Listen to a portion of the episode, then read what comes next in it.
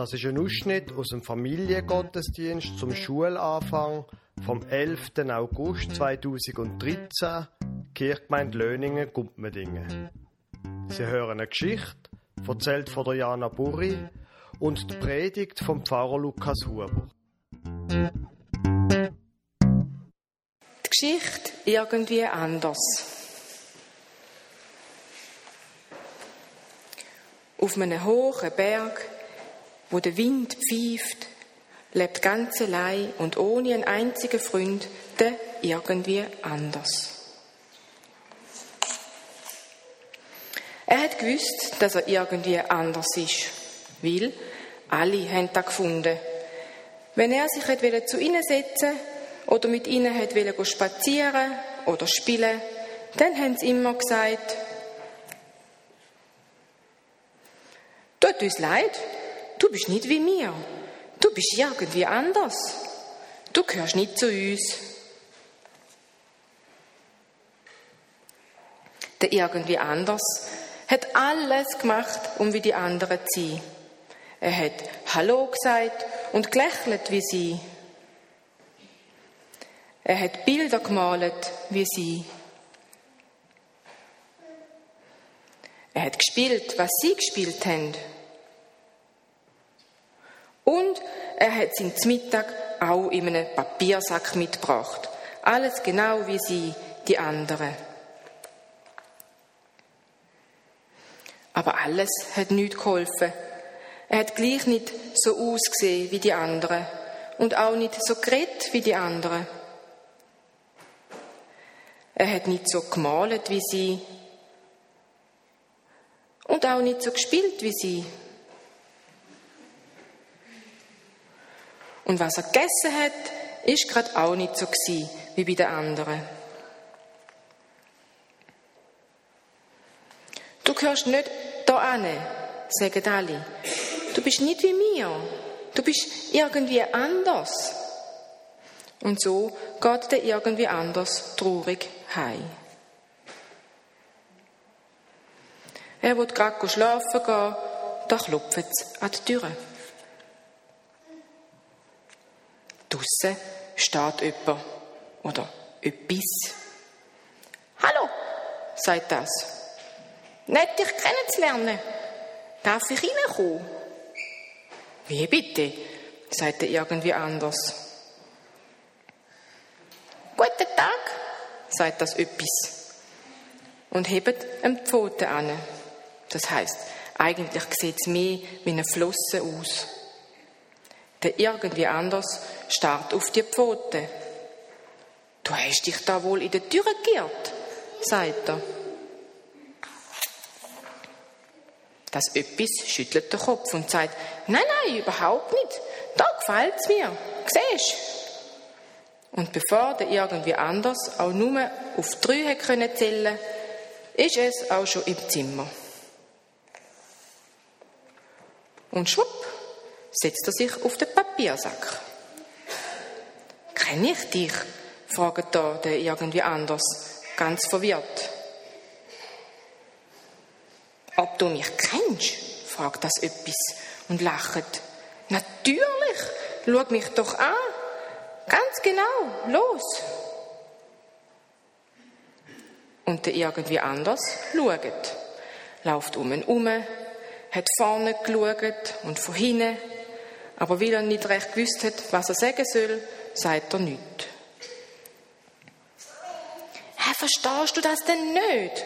ruft das etwas. Ich bin genau wie du. Du bist irgendwie anders. Und ich auch. Und es streckt dann wieder seine Pfoten aus und lächelt.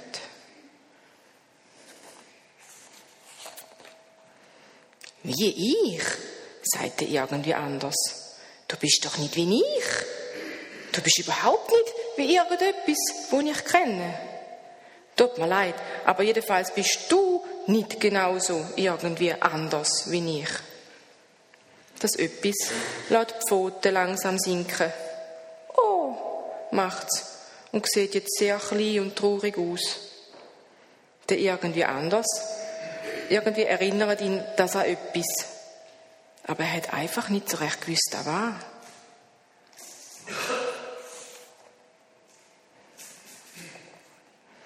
Wo das etwas gerade mal gegangen war, da fällt es ihm plötzlich ein.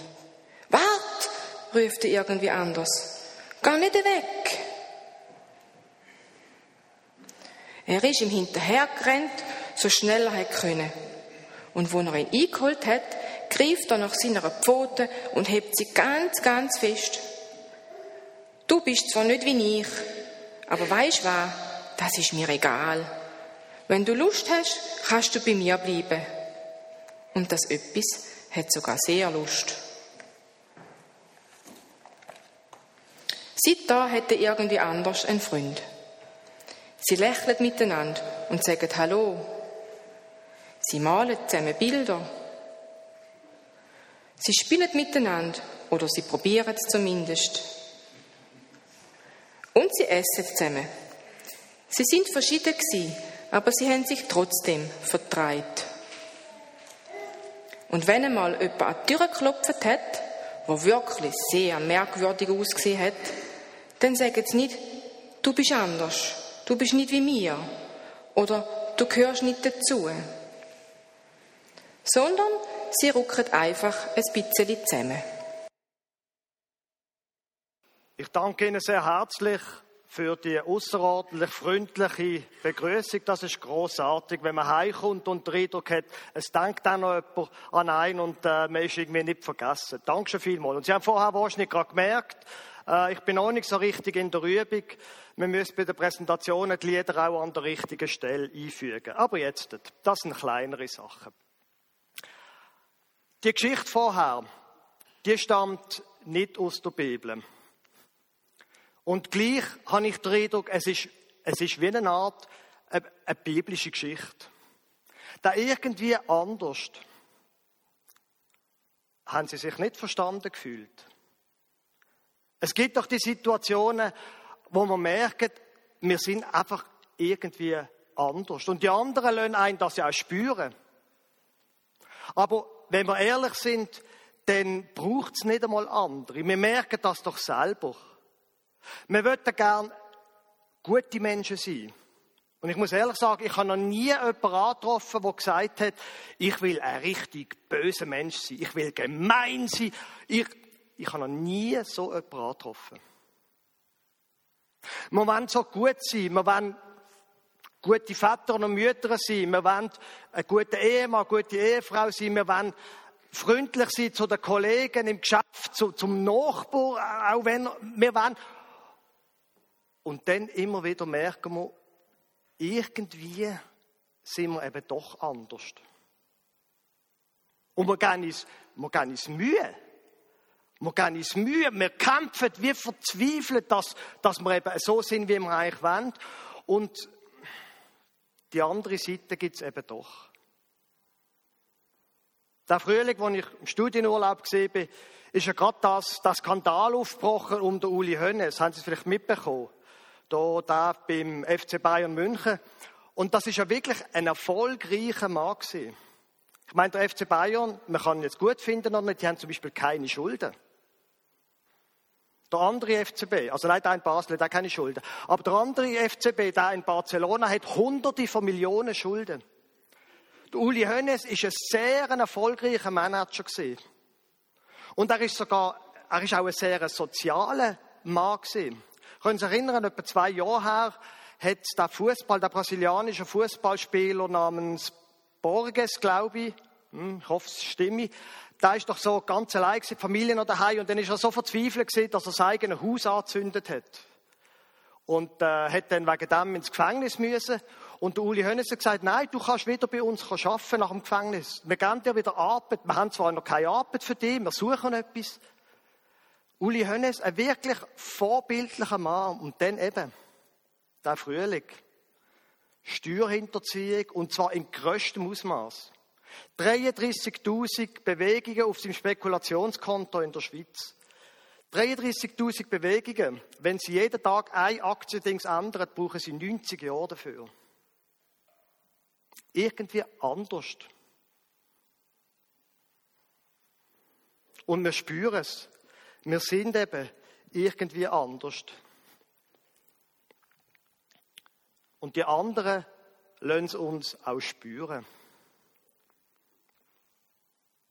Aber dann geht es in dieser Geschichte eben weiter. Und darum, darum sage ich, das ist wie eine Art biblische Geschichte.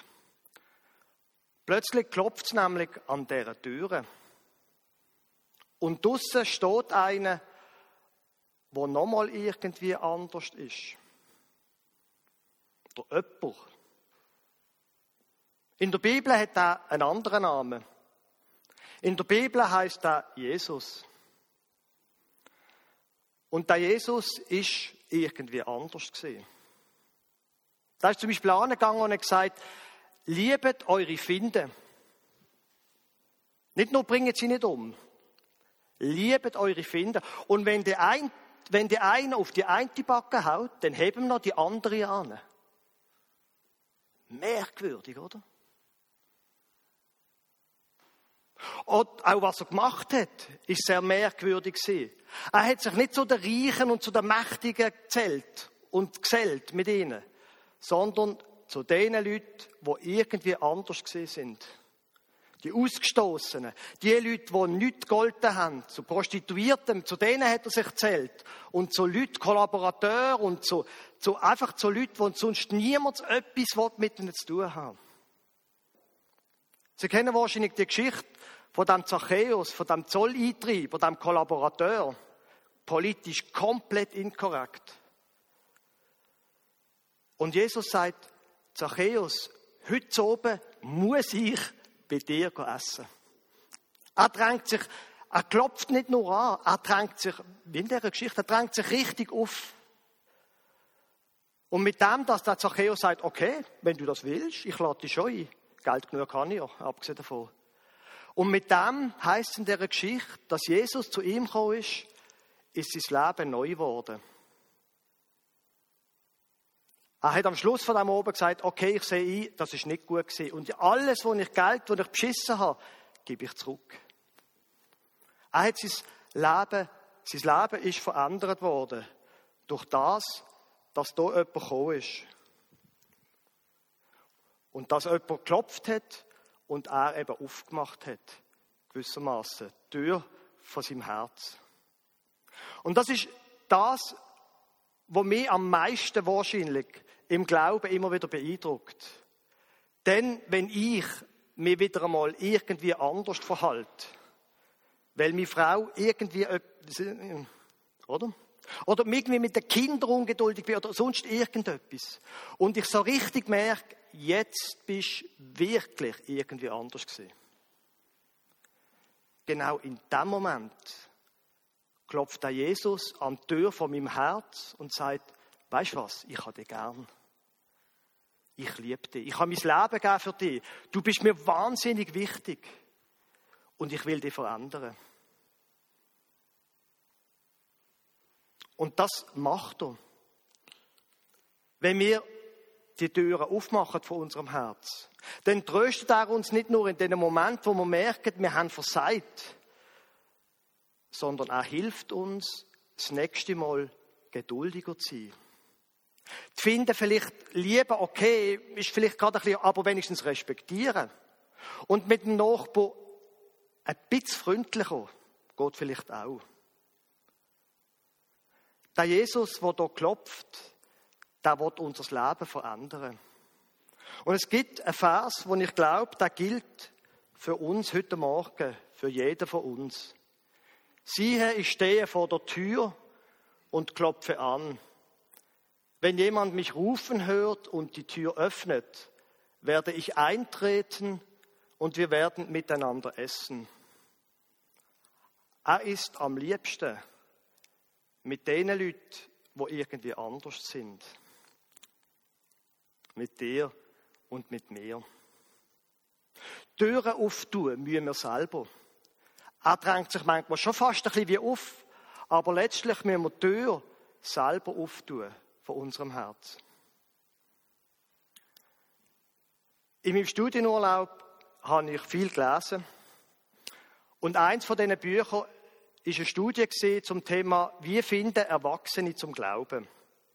Ist das Institut, wo ich studiert habe, ist angegangen und hat in der deutschen Kirche von, von, äh, von Baden-Württemberg offen bis in den Norden gefragt, gibt es bei euch Leute, die würden sagen, doch, an dem Punkt bin ich zum Glauben gekommen. Und so Leute hat man gesucht und hat dann gefragt, wenn ihr den Eindruck habt, dort ist etwas passiert, vorher habe ich quasi wie eine Art nicht geglaubt und dann habe ich geglaubt. Jetzt nimmt uns Wunder, warum, an was hat das gelegen? Und die Leute haben können ankreuzen, es gibt dort so Glaubenskurs Gottesdienst, spezielle Gottesdienst, Hauskreis, sonst irgendwie Sachen, wo die Leute taufen und, und so weiter. Was mich wahnsinnig beeindruckt hat an dieser Studie ist, man hat mehrere Sachen können ankreuzeln. 93 Prozent von den Leuten, die sagen, ich bin irgendwann, habe ich diesen Schritt gemacht zum Glauben, 93 Prozent gehen an, dass sie irgendwann im Stillen haben angefangen So banal. Irgendwann, oh, da war niemand dabei gewesen, kein Brimborium, keine riesen Show, kein gar nichts. Irgendwann haben sie gesagt, Gott, wenn das stimmt, dass du an meiner Tür klopfst, ich möchte aufmachen. Da muss niemand anders dabei sein. Aber irgendwann sind sie angegangen und haben gesagt, Gott, wenn das stimmt, ich möchte, dass du mein Freund bist. Ich möchte, dass du zusammen, oh, ich glaube die Folie nicht, dass du zusammen mit, auf dem Schlussbild von der Geschichte auf dem Sofa neben mir sitzt. Ich möchte mit dir reden, mir diese, mein, dir mein Leben anvertrauen. Ich möchte die Sachen, die mich belasten, mit dir besprechen. Da braucht es niemand anders dazu. Das können wir ganz in der Stille tun. Ich lade dich ein dazu, das zu machen. Da braucht es kein großes Primborium. Das kann heute sein oder auch ein anderes Mal. Wenn du hörst die Stimme, was klopft, weil sich Jesus zu den Leuten haltet, die irgendwie anders sind, dann mach Türen auf und bet. Gott, wenn es dir wirklich gibt, ich möchte, ich möchte dich erleben. Ich möchte etwas von dir erfahren ich möchte, dass du mein Freund bist. Und ich möchte, dass du mein Leben zum Besseren verändern. Und am Schluss sagt man Amen. Und dann schaut man, was passiert. Amen.